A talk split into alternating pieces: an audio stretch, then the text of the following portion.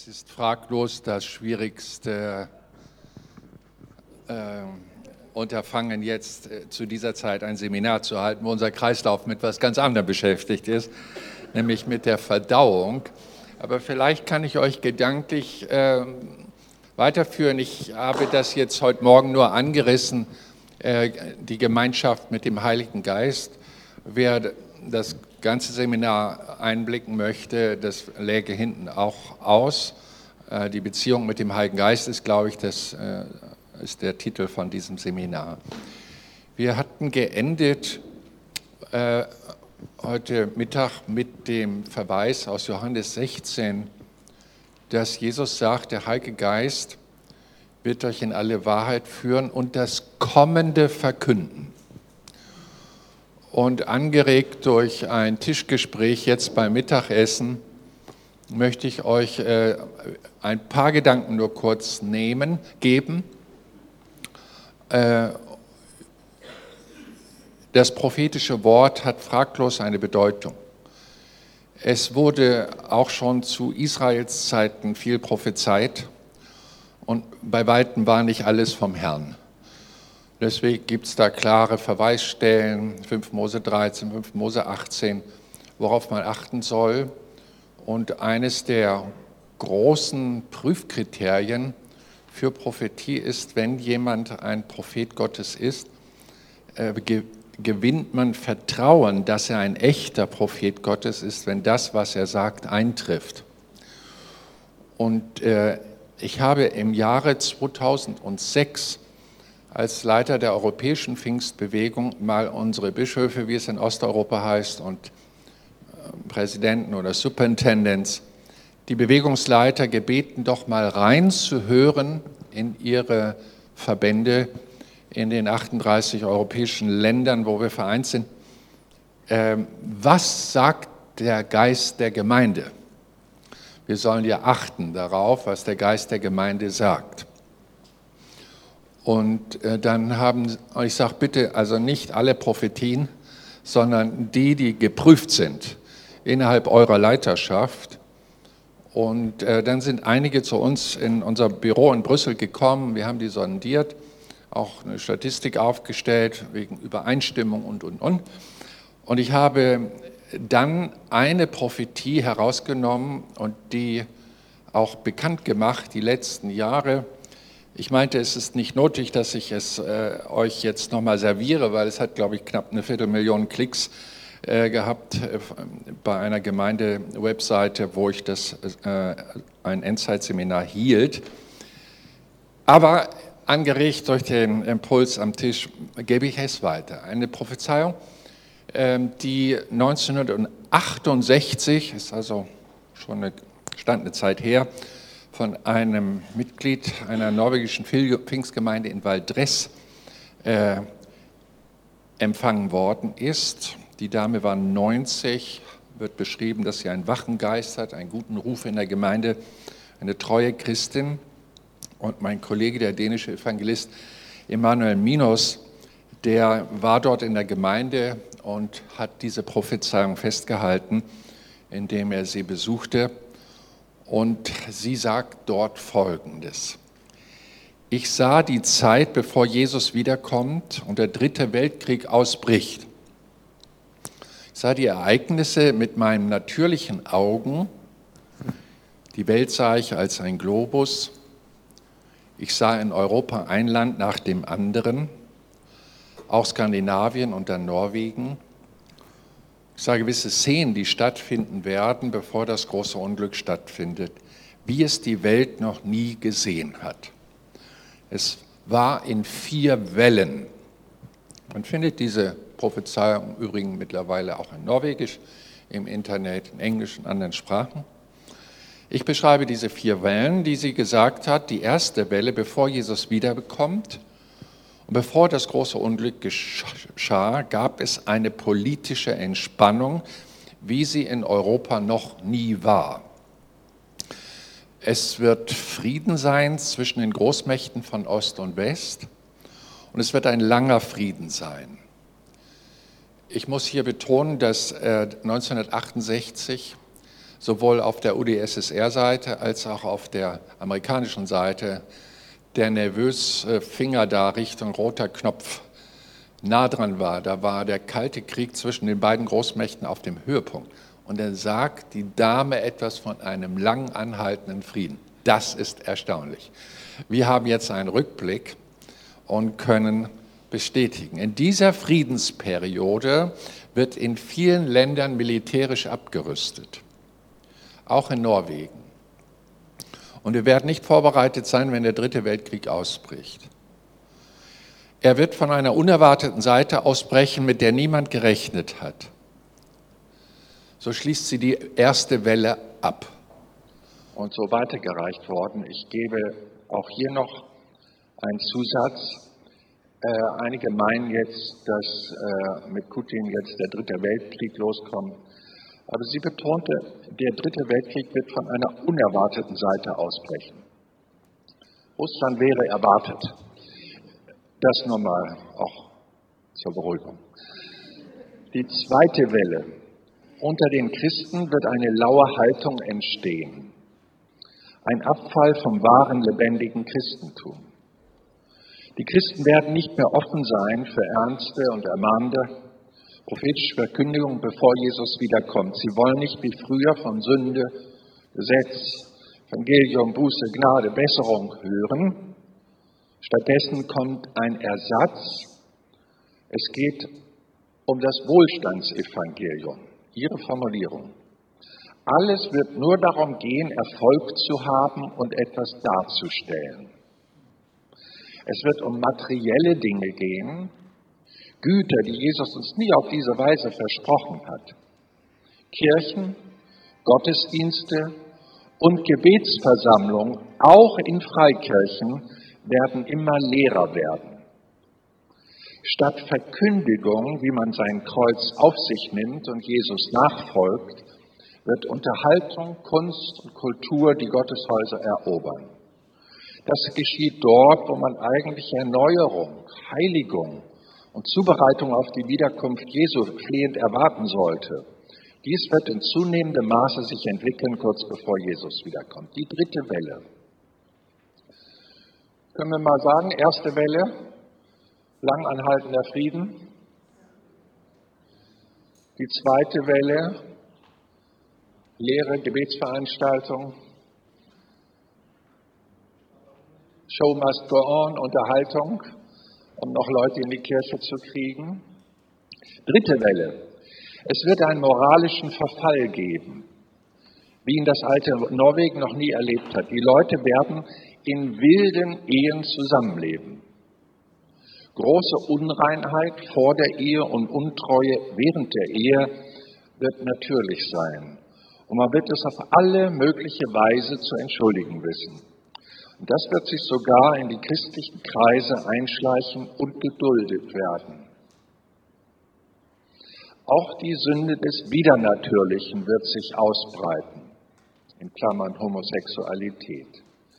Kurz bevor Jesus wiederkommt, wird es Fernsehsendungen geben, die mit grausamer Gewalt gefüllt sind, sodass Menschen lernen, sich zu quälen und umzubringen.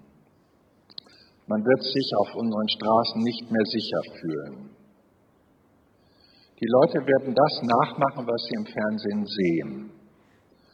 Es wird nicht nur eine Station im Fernsehen geben, jetzt kommt eine 90-Jährige, 1968. Es, damals war 1968, war gerade das erste Programm in Norwegen eröffnet worden. Äh, also Fernsehprogramm. Es wird genauso sein wie beim Radio wo wir einen Sender nach dem anderen einstellen können und alles wird voller Gewalt sein. Ist dem so? Die Leute werden es als Unterhaltung nutzen. Moderat, ne? Auch Szenen der körperlichen Gemeinschaft in der Ehe werden zu sehen sein. Das Intimleben wird im Fernsehen erscheinen und die Moral zerbrechen. Stimmt das? Vierte Welle. Menschen aus armen Ländern werden nach Europa strömen. Es werden so viele sein, dass die Menschen negativ darüber anfangen zu denken und man wird sie zunehmend hart behandeln. Sie werden so hart behandelt wie die Juden vor dem Zweiten Weltkrieg, also Isolation, keine Arbeitserlaubnis, Rückführung. Dann wird das Maß der Sünde erreicht sein. Gott sieht das ja, dass das Sünde ist, denn die Bibel sagt, nehmt euch der Fremdlinge an. Ich werde das nicht mehr sehen, aber du, sagt sie zu unserem Evangelisten Minos, du wirst das sehen. Und dann kommt Jesus plötzlich wieder und der dritte Weltkrieg bricht aus. Es wird ein kurzer Krieg sein. Alles, was ich vorher an Krieg gesehen habe, ist ein reines Kinderspiel gegenüber dem, was dort kommt. Und es endet mit Atombomben. Die Dame war ja mit 1968, 90 Jahre, hat zwei Weltkriege erlebt. Und sagt, das, was dann kommt, ist ein Kinderspiel dagegen. Die Luft wird so verunreinigt sein, dass man nicht mehr atmen kann. Es wird über mehrere Kontinente kommen, Amerika, Japan, Australien die reichen Länder der Erde. Das Wasser wird verdorben sein, wir werden den Acker nicht mehr bearbeiten können. Das Resultat wird sein, dass nur ein Rest der Menschen am Leben bleibt in diesen Ländern und der Rest der Menschen wird versuchen, in die armen Länder zu fliehen, die noch freie Luft haben. Aber die werden nun anfangen, ebenso hart diese Flüchtlinge zu behandeln, wie sie vorher von ihnen behandelt worden sind in den reichen Ländern. Ich bin froh, dass ich das nicht mehr erleben werde, aber wenn die Zeit naht, musst du die Menschen auf diese Prophezeiung hinweisen, damit sie wach bleiben. Aber derjenige, der Jesus als Erlöser in sich trägt und dessen Sünde vergeben ist, der wird geborgen sein. Und dieser letzte Satz ist so wichtig. Erhebt eure Häupter, denn eure Erlösung naht. Was für ein schöner Moment. Die Bibel sagt uns in Bezug auf diese letzte Zeit, passt auf, dass euch niemand verführt. Viele Bibelstellen darüber. Seid wachsam, betet ständig, sorgt euch nicht. Und wer all das liest, der soll es auch beachten, was Jesus über die Endzeit sagt. Drei Kapitel, das ist die längste Abhandlung Jesus zu einem Thema in Matthäus 24, 25 und 26. Und dann sagt die Schrift, siehe, ich habe euch alles vorhergesagt, sagt Jesus seinen Leuten, der ja auch vom Geist inspiriert war, diese Dinge uns mitzuteilen. Und wenn all diese Dinge anfangen zu geschehen, so blickt auf, hebt eure Häupter empor, weil eure Erlösung naht. Und dann gibt es viele Querverweise. Die Bibel spricht ja auch hier, beziehungsweise diese Prophetie auch, von einem Abfall, der sich bis in die Freikirchen vorarbeiten wird. Und unser Herr versucht nun, uns in diesem Punkt wach zu halten. Die Heilige Schrift zeigt uns mit schönen Biografien, wie dieses, diese Landeinnahme des Glaubens auch Widerstand bekommt. Hebräer 10, 35, werft euer Vertrauen nicht weg, weil es eine sehr große Belohnung hat. Ja, das Wort Gottes ist gewiss und es ist wahr und wir haben den Heiligen Geist, der uns über die kommenden Dinge informiert. Wir dürfen gelassen und geborgen sein, die Entrückung wird kommen und sie wird schnell kommen und wir sollten in diesem Punkt wirklich wach bleiben. Ich möchte mit euch zurückgehen an den Zeitpunkt eurer Bekehrung und möchte euch dankbar stimmen für die Menschen, die sich eingesetzt haben, dass ihr den Glauben gefunden habt.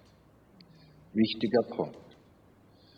Und ich möchte mit euch eine Biografie bedenken von einem Jünger Jesu, der den Glauben gefunden hat, das Land des Glaubens wirklich auch erobert hat, aber dieses Land auch verloren hat, um es später umso fester zu gewinnen.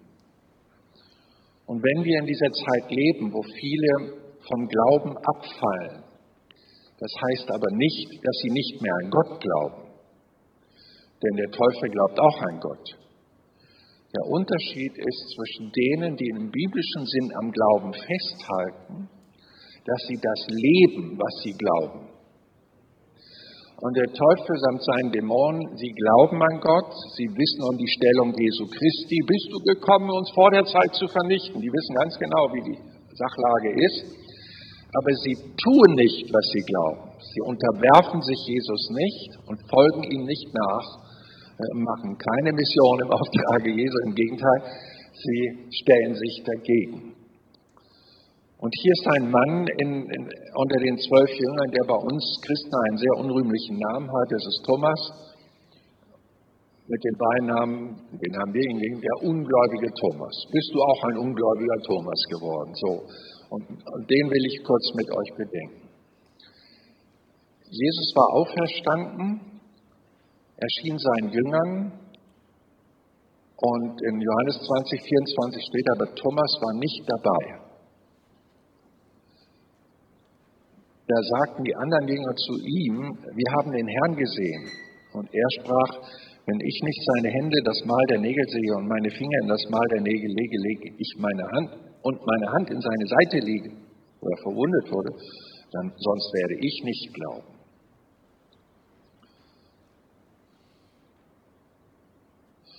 Und nach acht Tagen waren seine Jünger wieder drin und Thomas war endlich mit dabei. Da kommt Jesus, als die Tür verschlossen war, und trat in die Mitte, sprach Friede euch. Und dann spricht er zu Thomas, reich deine Finger her und sieh meine Hände, reiche deine Hand her, lege sie in meine Seite und sei nicht mehr ungläubig, sondern gläubig.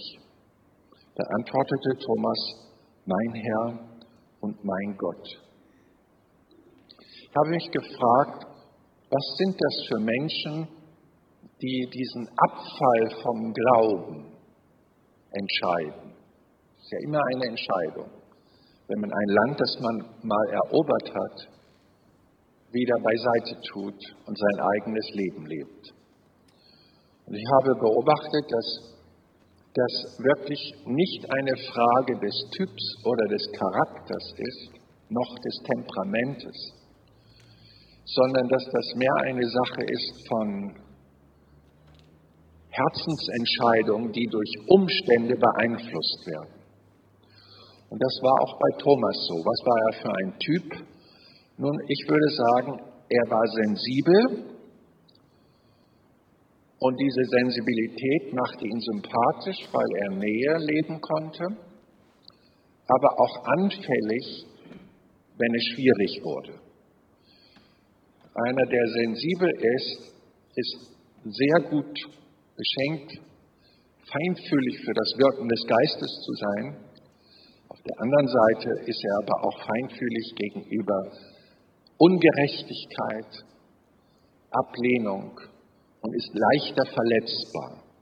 Es gibt eine Geschichte in Johannes 11, 16, da äh, ist der Lazarus todkrank zu Hause und seine beiden Schwestern haben wahrscheinlich einen Schnellläufer bezahlt, such Jesus, er soll kommen und ihn heilen. Jesus war ja befreundet mit den drei, Martha, Maria und Lazarus. Und äh, dann sagte Jesus, als er die Information bekam, nichts weiter. Sie blieben noch zwei Tage da. Ja, wenn wir schon unsere Gebete losschicken und nicht gleich die Antwort kommt, nicht, dann kriegen wir schon eine Krise. Na, jedenfalls, nach zwei Tagen sagt Jesus zu seinen Jüngern, Thomas ist eingeschlafen. Oh, denken die, Fernheilung, dem geht es besser, der Schlaf ist ein guter. Und dann sagt es aber gerade raus, nein, er ist gestorben. Und das hat den, bitte? Lazarus ist gestorben, ja. Und das hat den Thomas dermaßen umgehauen, dass er sagt, ja, lasst uns hingehen, dass wir mit ihm sterben. Er war durch eine Negativnachricht dermaßen instabil, suizidgefährdet. Dass wir mit, hatte keine Lust zu leben, wenn ein Freund stirbt. Das zeigt seinen Typ. Und dann ist er auch ungeniert, wenn es wichtig wird. Johannes 14,5, da sagt Jesus, ich gehe weg, aber irgendwann komme ich wieder und den Weg, wo ich hin nicht gehe, den wisst ihr. Und wo ich hingehe, wisst ihr auch. Und Thomas, Herr, wir wissen nicht, wohin du gehst. Und wie können wir den Weg wissen?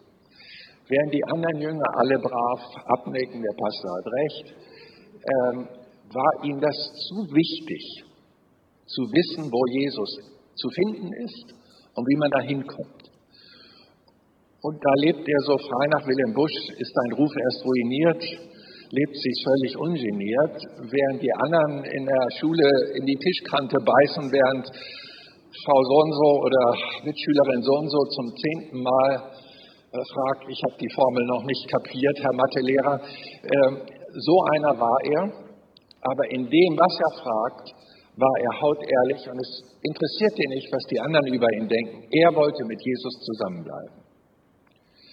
Seine Berufung geschah aus seinem Alltag heraus, oben am See Genezareth. Jesus zog ja aus bei seinen Eltern in Nazareth hin nach Kapernaum, einem kleinen Ort überwiegend Fischer, die dort zu Hause waren. Und dort äh, zog Jesus hin und fing auch an, dort zu predigen. Und Thomas kriegte das auch mit. Und irgendwann kam der, der, der entscheidende Punkt, willst du glauben oder nicht? Und als Jesus ihn aufrief, mit ihm zu gehen, sein Leben mit ihm zu teilen, hat dieser ach so ungläubige Thomas Ja gesagt. Und zwar mit einer hohen Konsequenz, nicht nur Arm gehoben und alles bleibt beim Alten, sondern der hat sein ganzes Leben umgestellt, er hat bei seinem Arbeitgeber gekündigt, seine Wohnung aufgelöst, aus dem Skatclub ausgetreten und was soll ich noch alles sagen, dieses ganze Netzwerk abgeschnitten und wusste, Jesus ist jetzt der, von dem ich für mein Leben lerne. Und ich möchte mich mit seinen Zielen und, äh, und, und seiner Mission verbinden. Und ist ihm nachgefolgt. Er wusste nicht, was er morgen und wo er übermorgen schläft, aber er war radikal in seiner Nachfolge mit Jesus. Dann hat er angefangen zu lernen und äh, hat auch von Jesus gehört, dass ein Diener nicht über seinem Meister steht, hat gemerkt, dass das, was Jesus erlebt an Positiven, dass er das auch erleben wird und das, was Jesus an Negativen erlebt, dass er in irgendeiner Weise auch dadurch muss. Aber am Anfang waren sehr viele gute Dinge, Hochzeit zu Kanaan, als Jesus Wasser zu Wein machte und alle staunten, da sehe ich den Thomas, wie er so heimlich sagt, ja, richtige Entscheidung, Jesus. Oder als dann die ersten Kranken geheilt worden sind und er da den Ordner spielte und das sah und sich mitfreute als sensibler Mann, ja, richtige Entscheidung. Und als sie dann die Sturmstillung da erlebten, wie Jesus mit einem Wort sagt, über Naturgewalten herrschte, ja, richtige Entscheidung. Man sieht so richtig, wie seine Glaubensmuskeln wachsen. Und dann kommt er selber auch rein in den Dienst. Er kriegt er vorher ganz viel mit, wie Jesus Menschen, die sich komisch verhielten von Dämonen war die Rede, befreite. Und sie hatten einen ganz krassen Fall in Gadaren, den Gadarena, der, der in Ketten gelegt werden musste, der sich immer am Friedhof rumtrieb, dem Jesus geholfen hat und der dann nach Hause ging und sich vernünftig wusch und ankleidete und normal wieder zu Hause war. Und das sind natürlich alles Dinge, die prägen und die dein Glauben wachsen lassen. Und auch die Totenauferweckung von Lazarus hat ihn natürlich zutiefst beeindruckt. Und beim Spaziergang kam sie mal eine Beerdigung von einem Jüngling aus Nain äh, gekreuzt und der durfte dann auch wieder leben. Und so war sehr viel Fröhliches da und die Tochter vom Synagogenvorsteher in gleicher Weise, Trauer wurde in Freude verwandelt. Und dann kommt irgendwann einmal der Auftrag, auch selber beteiligt zu werden. Und sein größter Auftritt am Anfang mitzudienen war fraglos die Speisung der 5000. Das sind 5000 Männer plus Frauen und Kinder. Jesus predigte lang, länger als 40 Minuten. Es ging Mahlzeiten drauf. Die Kinder quengelten. Es wurde unruhig. Und die Jünger managen Jesus und meinten, sprich doch mal ein Amen und lass das Volk, die haben Hunger. Und Jesus, nein, gebt ihnen zu essen. Und dann haben sie versucht, nicht geschafft. Und dann sagt Jesus, bringt, was ihr findet. Wir würden sagen, heute zwei Brötchen. Gebt sie mir. Dann kommt das Tischgebet. Werden die Tausende von Leuten in Hundertergruppen organisiert. Jeder von den zwölf Jüngern kriegt ein Stück von den Brötchen. Ihr könnt euch zwei Brötchen durch zwölf vorstellen, wie viel du da in die Hand kriegst. Und Thomas hat dieses Ding in der Hand und rennt jetzt oder läuft viel überlegend mit diesem kleinen Stück Brot auf die ersten 100 hungrigen Leute zu. Und ich meine, das ist jetzt gelebter Glaube, oder? Das ist nicht Glauben Theorie, Glaube in Theorie, sondern Glaube in Praxis. Und er sagte bestimmt, Thomas, was machst du hier? Mach dich doch nicht zum Narren. Du gehst mit so einem kleinen Stück Brot auf 100 und da sitzen Tausende. Aber was soll er machen? Der Meister hat es gesagt. Also folgt er dem Ruf des Glaubens und fängt an auszuteilen. Und als er merkt, wie das Brot in seiner Hand nachwächst, merkt er, es funktioniert. Und das macht natürlich Glaubensmuskeln, das stärkt und irgendwann ist auch ausgesandt worden, so Matthäus 10 ab Vers 1. Geht hin und verkündet und predigt, das Reich der Himmel ist zu euch gekommen. Heilt die Kranken, reinigt die Aussätzigen, treibt Dämonen aus, weckt die Toten auf, macht das gratis. Umsonst habt ihr es empfangen, umsonst gebt es den Leuten. Und dann kamen sie zurück und waren dermaßen euphorisch. Herr, selbst die Dämonen waren uns untertan. Wir hatten ja vorher schon einige Misserfolge gehabt. Da ging es aber auch darum, wer ist der Größte im Reich Gottes. Also wer seinen eigenen Vorteil sucht, verliert die Dienstgesinnung Jesu. Wie auch immer, Thomas erlebte jetzt Predigen, Heilen, Befreien. Es war sensationell für ihn, dass das was Theorie war, Praxis wurde. Ich meine, dass diese Art des Glaubens unerschütterlich ist, oder? Als äh, Jesus diese Brotvermehrung hatte, dann waren die Leute begeistert, weil sie dachten, neuer König, Schlaraffenlandzeit, wir brauchen nicht mehr arbeiten, der kriegt das so aus dem Handgelenk. Äh, wollten sie ihn zum König machen, Jesus entwich, man fand ihn anderen Tag auf der anderen Seite des See Genezareth in Tiberias. Und jetzt kommen die Leute Herr, was tust du heute für ein Wunder, dass wir noch mehr an dich glauben? Und Jesus sieht, wenn die Leute die Gabe suchen und nicht mehr den Geber und gibt ihnen kein Wunder. Und sagt, das Einzige, was ihr kriegt, äh, bin ich. Ja, aber unsere Väter haben Manna gekriegt aus dem Himmel. Was kannst du? Mach noch mehr. Und er sagt, Wer mein Fleisch nicht isst, mein Blut nicht trinkt, kann nicht Anteil haben an mir. Und dann haben die Leute gesagt, ja, dann sag uns doch, damit wir diese Wunder wirken können. Sag uns den Trick. Also ihr merkt, dass die Gläubigen doch Gott sein wollen. Nachfolge Jesu, jein, nur solange es uns gefällt. Wenn es schwierig wird, dann sag uns wenigstens den Trick, dass wir charismatisch weiterleben können. Und hier sehe ich Bedrohungsszenarien für Glaubensentwicklung. Es heißt danach in Johannes 6, 66, von da an gingen viele von Jesus weg, weil er ihnen kein Wunder mehr lieferte und nur noch auf sich selbst verwies als den einzigen Weg zu Gott.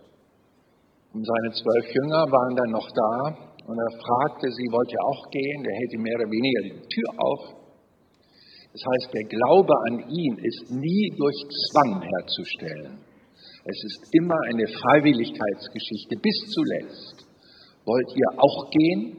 Und er sagt, dann sagt Petrus diesen goldenen Satz, wohin sollen wir gehen? Wenn ich an mein Leben ohne dich denke vorher, dann ekelt mich, da will ich nicht zurück, ich will bei dir bleiben. Und die anderen sprechen auch so, Thomas auch. Aber dann kommt eben jenes an Ereignissen startend in Gethsemane, wo Jesus gefangen genommen wird. Bisher hatte Thomas immer gesehen, dass Jesus besonders bewahrt war. In Nazareth wollten sie immer von der Klippe stürzen in den Tod. Und der Mob hat sich schon versammelt.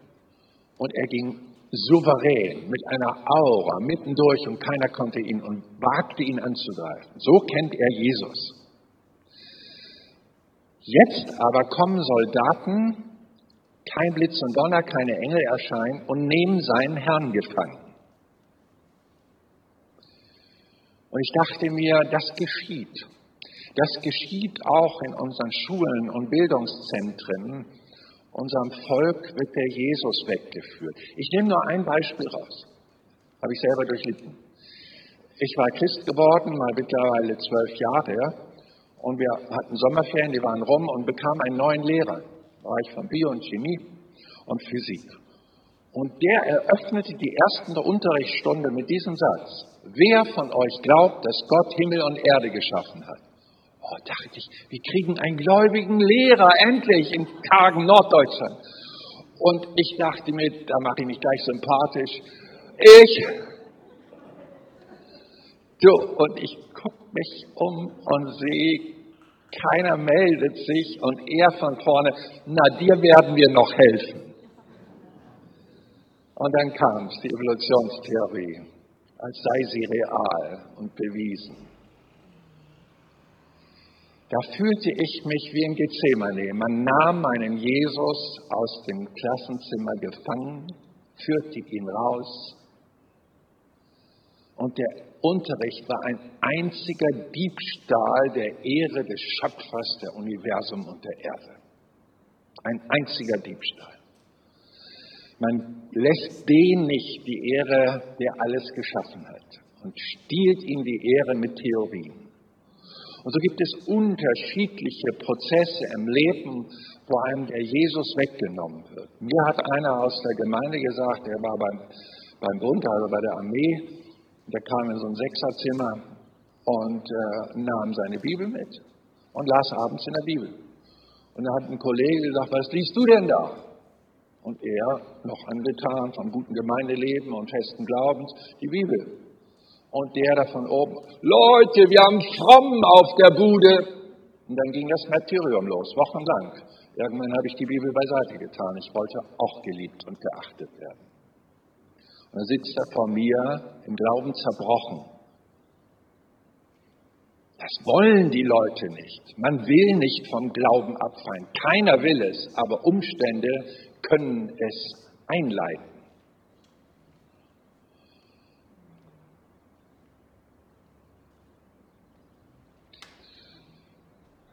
dass der Thomas das mitkriegte, was mit Jesus dann geschah, an Ungerechtigkeiten, auch in der Verurteilung, an der Geiselung, an der Kreuzigung. Das hat er inkognito mitgekriegt. Er liebte Jesus. Aber er wurde hingerichtet vor seinen Augen, dem, dem er jetzt über drei Jahre sein Leben gegeben hat. Denn wie konnte er später sagen, er will seine Finger in die Nägelmale tun, wenn er es nicht gesehen hätte, dass es geschehen ist? Und dann stirbt Jesus, ins Grab gelegt, und jetzt trifft er eine fatale Entscheidung. Er kann jetzt nicht mehr fromm sein, kann jetzt nicht da zu seinem Chapter gehen und fröhliche Lieder singen und beten.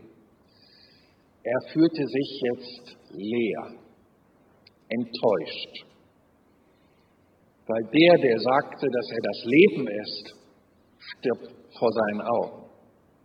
Der, der gesagt hat, der Vater lässt mich nie allein, ruft am Kreuz, Vater, warum hast du mich verlassen? Da sind so viele Irritationen bei diesem Mann, dass der sogenannte Muskelglaube schwindet, manchmal in wenigen Tagen und Stunden. Umstände, die gegen das, was man an Siegesglauben so erlebt an der Seite Jesu, plötzlich weg. Und jetzt macht er einen großen Fehler, er zieht sich zurück in die Einsamkeit. Er schmollt, reflektiert diese drei Jahre Fehlinvestitionen und ist auch ein bisschen wütend auf sich und auch auf Jesus, dass der Tod ihn besiegte. Er hinterließ keine E-Mail-Adresse, keine Adresse. Niemand wusste, wo er abgetaucht ist. Aber als der Tag der Auferstehung kommt, da geht Jesus wohin? Na klar, da, wo man sich in seinem Namen trifft. Nicht zum schmollenden, zweifelnden Thomas, da, wo man sich trifft. Und ich glaube, da hat Thomas einen großen Fehler gemacht. Ich weiß, dass unsere Versammlungen nicht die attraktivsten sind. Äh, wir haben eben nicht die Milliarden auf dem Konto, dass wir überall omnipräsent also in den Medien sein können. Wir haben auch nicht die besten Sprecher, wir haben auch nicht die großen Starmusiker dieser Welt aufzuweisen. Und wenn ich die vollen Stadien jeden Samstag sehe, hin und her in den Städten, die einem runden Ball nachschauen, da können wir nicht mithalten. Der ganzen Werbeindustrie, die das noch alles sponsert und sich da gerne mitpräsentiert, wir sind eher gemiedene Leute. Leute, mit denen man sich nicht gerne in der Öffentlichkeit zeigt, als sei der Glaube an Jesus eine verschämte Sache.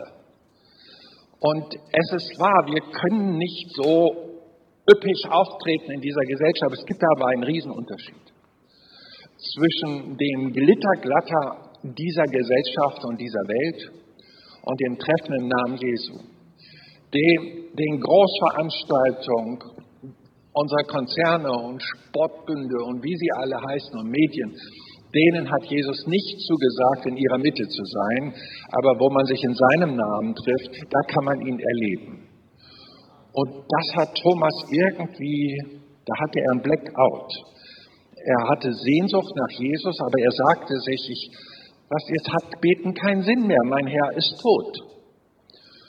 Und dann stellen die Jünger fest, als Jesus kam und sich als Auferstandener zeigt. Da gibt es ja eine ganz interessante Story.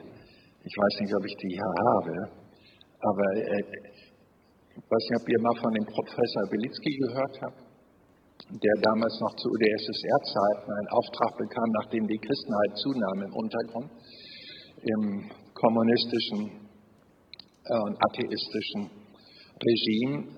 Da haben sie einen Professor Alexander Belitzky beauftragt mit einem Expertenteam von 30 Leuten, hochdotiert alles, die äh, alten Schriftforschung vorzunehmen aus der Zeit von Jesus, um belegen zu können, dass Jesus nicht von den Toten auferstanden ist. Und äh, Natürlich haben sie bei Flavius Josephus geforscht und, und, und vielen anderen Parallelschriften. Und auch sind sie gestoßen auf den Biograf von Pilatus, der äh, Jerusalem regierte zu der Zeit als Besatzungsmacht im Auftrage des Cäsars. Und er war also offiziell bestellt für den römischen Statthalter und damals hat man so gemacht, man, wenn man berühmt war, man hat den Biograf und der musste die Geschichte deines Lebens, deine Verhandlung und die Ereignisse festhalten äh, für die Annalen und so weiter. Und der war eben, äh, der hat einen Bericht hinterlassen, wenn der was schrieb, der, der hat ein fotografisches Gedächtnis. Wenn du ihn liest, dann denkst du, der Homesios, der hat eine fotografische Darstellungsgabe in, in seinem Schriftstil, dann denkst du, du bist mit dabei. Ich gebe euch mal einen Auszug als Kostprobe, denn er hatte das ja mitgekriegt, dass Pilatus ihn, verhaft, äh, ihn den Juden überliefert hat, gekreuzigt ihn schrien. Er hat auch mitgekriegt, dass die Frau von Pilatus einen Traum hatte und Pilatus gesagt hat, äh, mach dir deine Hände nicht schmutzig, das ist ein Gerechter. Das hat er auch alles notiert, aber dann wollte er unbedingt, weil Pilatus ihm das auch sagte, guckt nach, recherchiert das, ob er am dritten Tag aufersteht. Und dann ist er mit einigen Leuten los, um das zu überprüfen. In jener Nacht, schreibt Thomesius, gingen wir zum Grab, in dem Christus lag. Als wir schon etwa 150 Schritte davor waren, sahen wir beim schwachen Licht der Morgenröte die Wache vor der Felsengruft. Zwei Mann saßen und die anderen lagen auf dem Boden und ruhten sich aus. Es war sehr still. Wir gingen langsam weiter und wurden von den Wachsoldaten überholt, die die Nachtschicht abzulösen hatte. Unversehens wurde es ganz hell. Also Homesius war kein Christ, er war Biograf griechischer Kultur, hellenistisch in Sinn. Zuerst konnten wir gar nicht begreifen, wo dieses Licht herkam. Wir entdeckten aber bald, dass es aus einer Wolke fiel, die sich langsam zur Erde niederließ. Als die Wolke sich dem Grab näherte, erschien plötzlich ein Mensch wie aus Licht gestaltet. Danach dröhnte es, nicht im Himmel, sondern auf der Erde. Die Wachen am Grab sprangen erschrocken auf, fielen aber sofort wieder zu Boden. Während dieser Augenblicke bemerkten wir rechts von uns auf dem Weg eine Frau. Sie näherte sich ebenso der Grabstätte. Mit einmal begann sie aufgeregt zu schreien. Es öffnet sich, es öffnet sich. Zur gleichen Zeit erkannten wir auch, dass der große Stein, der vor dem Grab lag, sich wie von selbst hob und der Eingang frei wurde. Wir erschraken zutiefst. Etwas später verschwand das Licht über der Felsengruft. Alles wurde wie gewöhnlich. Als wir nun zum Grab kamen, stellten wir fest, dass der Leib des Verstorbenen fehlte. Es ist kein Wunder, dass Alexander äh, Belitsky mit der Hälfte seiner Wissenschaftler Christ wurde nach diesem Ereignis und eigentlich diese UdSSR-Beauftragung eine, eine kontraproduktive äh, Reaktion auslöste. Aber wir brauchen solche außerbiblischen Geschichten nicht, uns reicht das Wort Gottes.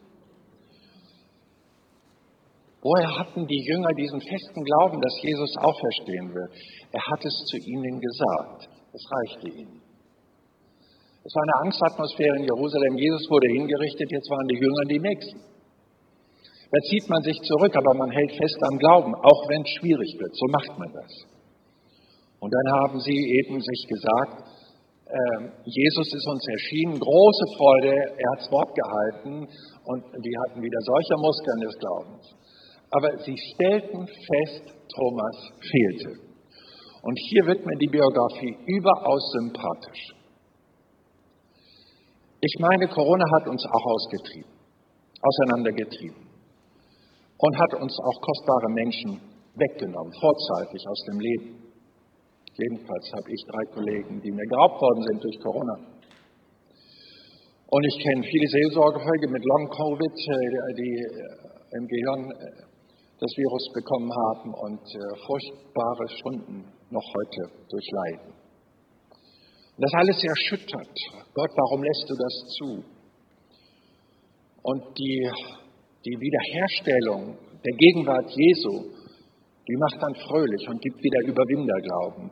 Und dann einen Blick zu haben für die Leute, die das nicht verkraftet haben, wie Thomas. Das finde ich herausragend. Und ich möchte euch wirklich sehr ermutigen, dass wenn ihr seht, dass Leute, die einmal Land erobert haben, der Mitarbeit, des Engagements, die Gott gebraucht hat unter euch, aber die nicht mehr da sind, die nicht abzuhaken und deren Wegbleiben persönlich nehmen. Könnt ihr mir nachfolgen? Musste oft ein, einige unserer Pastoren stark reden. Ich sage, du hast in deinem Ordinationsgelübde gelobt, niemanden aufzugeben. Und wenn jetzt jemand wegbleibt, dann fühl dich nicht beleidigt, dass er deine Predigten nicht mehr mag. Der wird seine Gründe haben. Geh dem nach.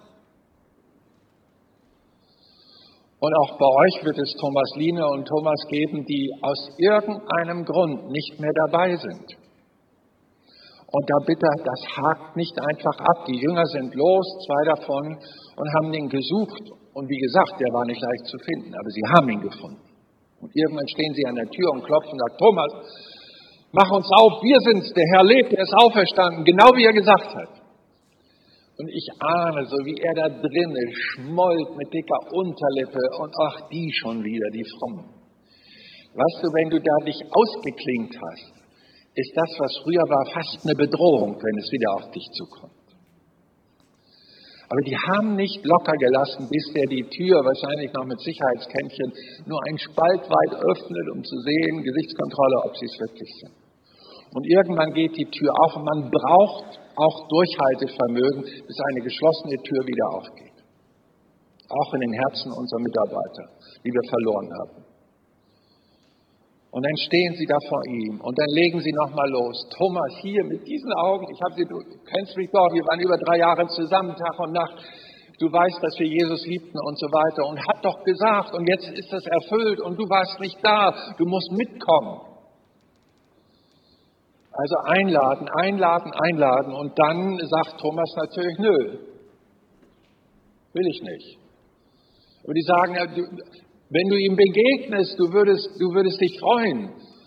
Und dann kommt eben sein, seine Beweisforderung. Wenn ich nicht meine Finger in diese Nägelmage lege und in die Füße und an die Seite, wo der Speer reingeht, ich werde dann nicht mehr gläubig. Die Sache ist abgehakt für mich. Da merkt man eine verletzte Seele, ein verletztes Herz, das einmal sehr vertrauensvoll mit Jesus unterwegs war und für Jesus gelebt hat und Jesus gedient hat und den Menschen ganz wie Jesus es gelehrt und vorgelebt hat.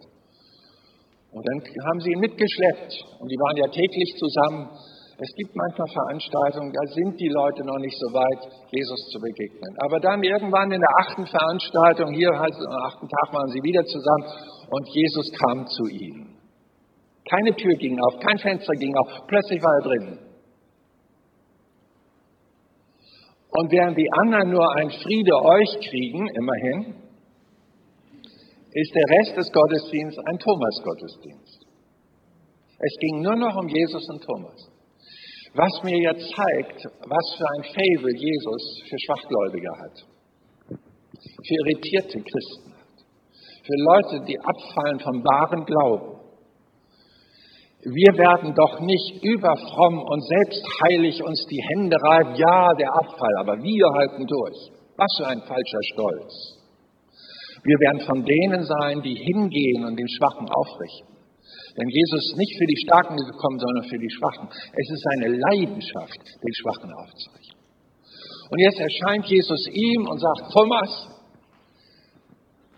hier sind meine Hände, hier sind meine Füße, hier ist meine Seite. Jetzt kannst du mit deinen Fingern kommen und darin bohren und kratzen und deine Fragen loswerden, deine Zweifel äußern. Bitte komm, bedien dich.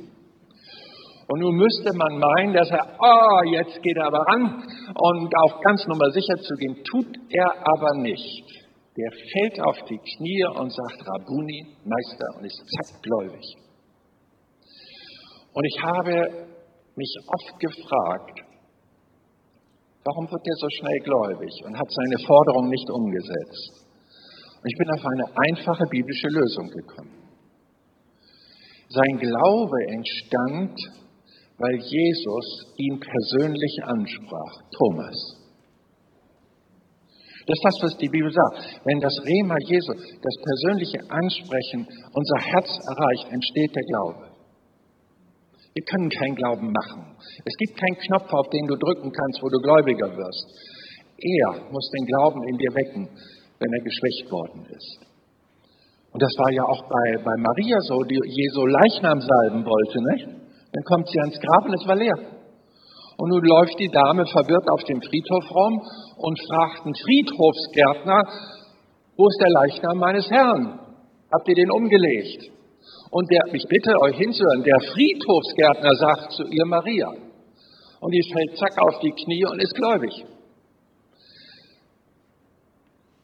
Dann die Emmaus-Jünger, ein Spaziergänger, ich betone Spaziergänger, geht mit den Emmaus-Jüngern und dann geht er ums Tagesereignis, wo willst du hin? Und dann unterwegs wird gesprochen, ja, hast du nicht mitgekriegt, die haben den Jesus aus Nazareth gekreuzigt und wie furchtbar und grausam. Und äh, Jesus, wie das Juden, im, unter den Juden üblich ist, alle mit der Tora groß geworden, ja, aber die Propheten sagen so und so, haben die da nicht was vorausgesagt und so weiter. Und die waren, wurden aber nicht einig. Die einen hatten diese Realität, die sie gesehen haben, und der andere brachte da die alten Geschichten aus der Tora und den Propheten. Und dann haben sie ihn eingeladen zum Abendbrot, weil schon Abend war, es will Abend werden, komm und sei bei uns. Und dann beim Abendbrot, als Jesus das Brot brach, ich weiß nicht, hat er immer den kleinen Finger hochgehoben beim Brechen, jedenfalls erkannten sie, das ist ja Jesus. Und in dem Moment verschwindet er vor ihren Augen und sie reflektieren Folgendes. Brannte nicht unser Herz, als er zu uns redete, der Spaziergänger. Und das ist das Geheimnis der Wiederherstellung von Glauben. Und ich fasse zusammen von heute Morgen und von gestern Abend. Erinnere dich an das, was du mit Gott erlebt hast. Und ich bitte dich, du schaffst es nicht alleine, Jesus nachzufolgen.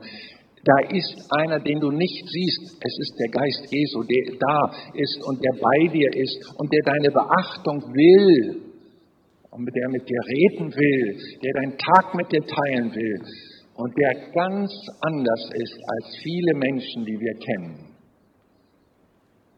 Zwingt nicht, knechtet nicht, drängt sich nicht auf, nervt nicht.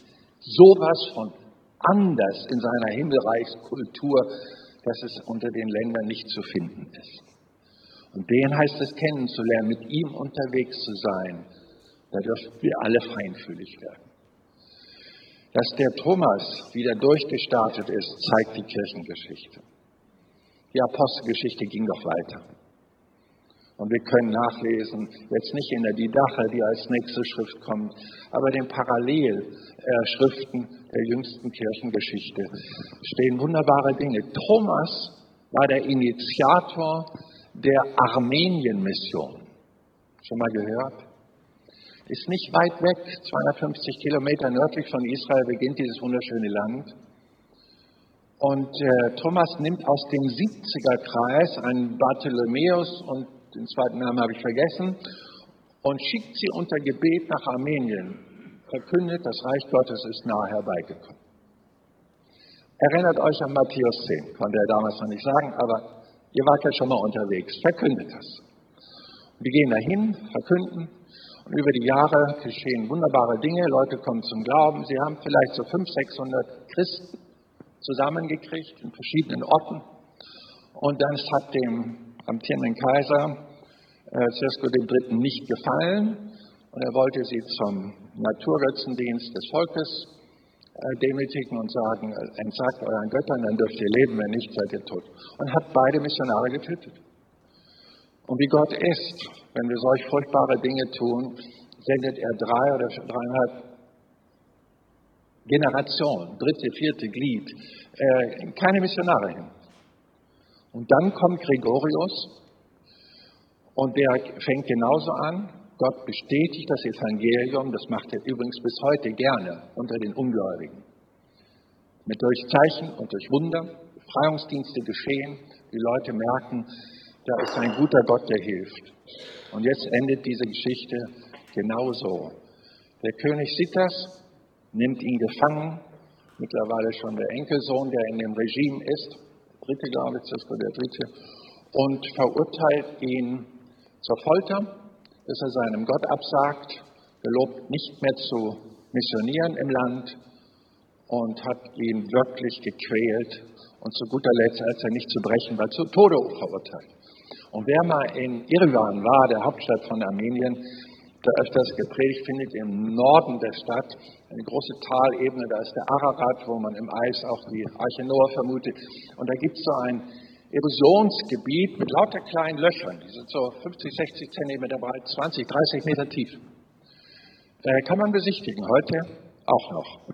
Und der, der Gregorius wurde zu solch einem Tod verurteilt, man senkte ihn in eins dieser Löcher und da sollte er verenden. War unmöglich, da rauszukommen. Die Geschichte schreibt, dass eine Bäuerin, die auf dem Feld war, das sah und es aufs Herz bekam, jeden Tag ein Stück Brot da reinzuwerfen.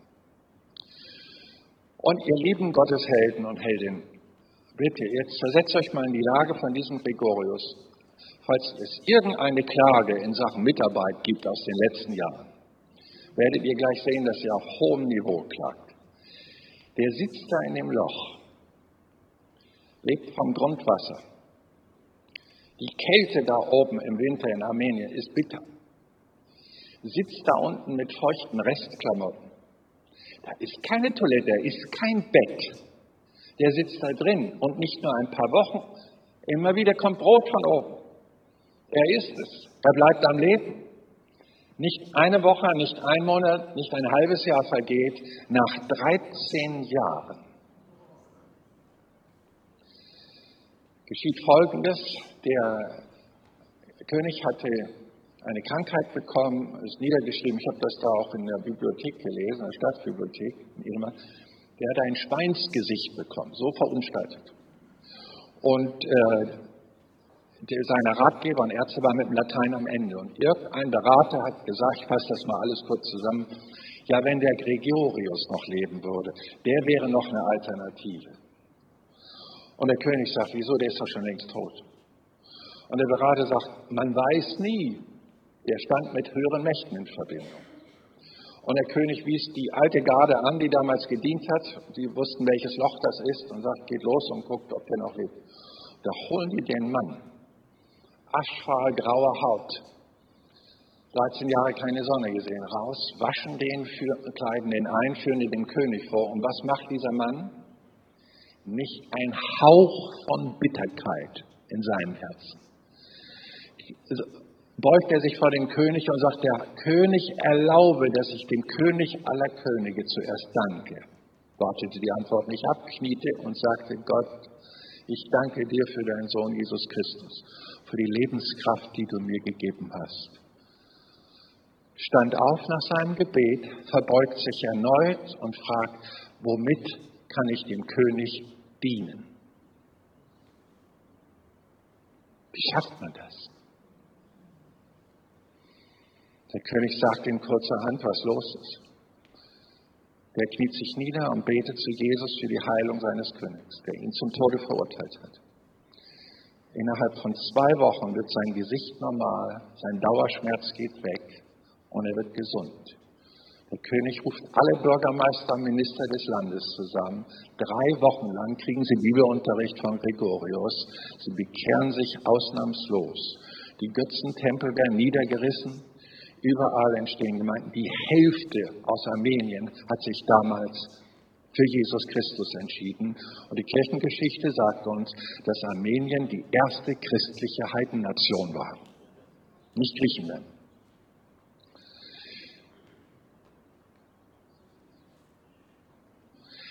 Dass man Gott dient und es einen Preis kosten kann, ist also möglich.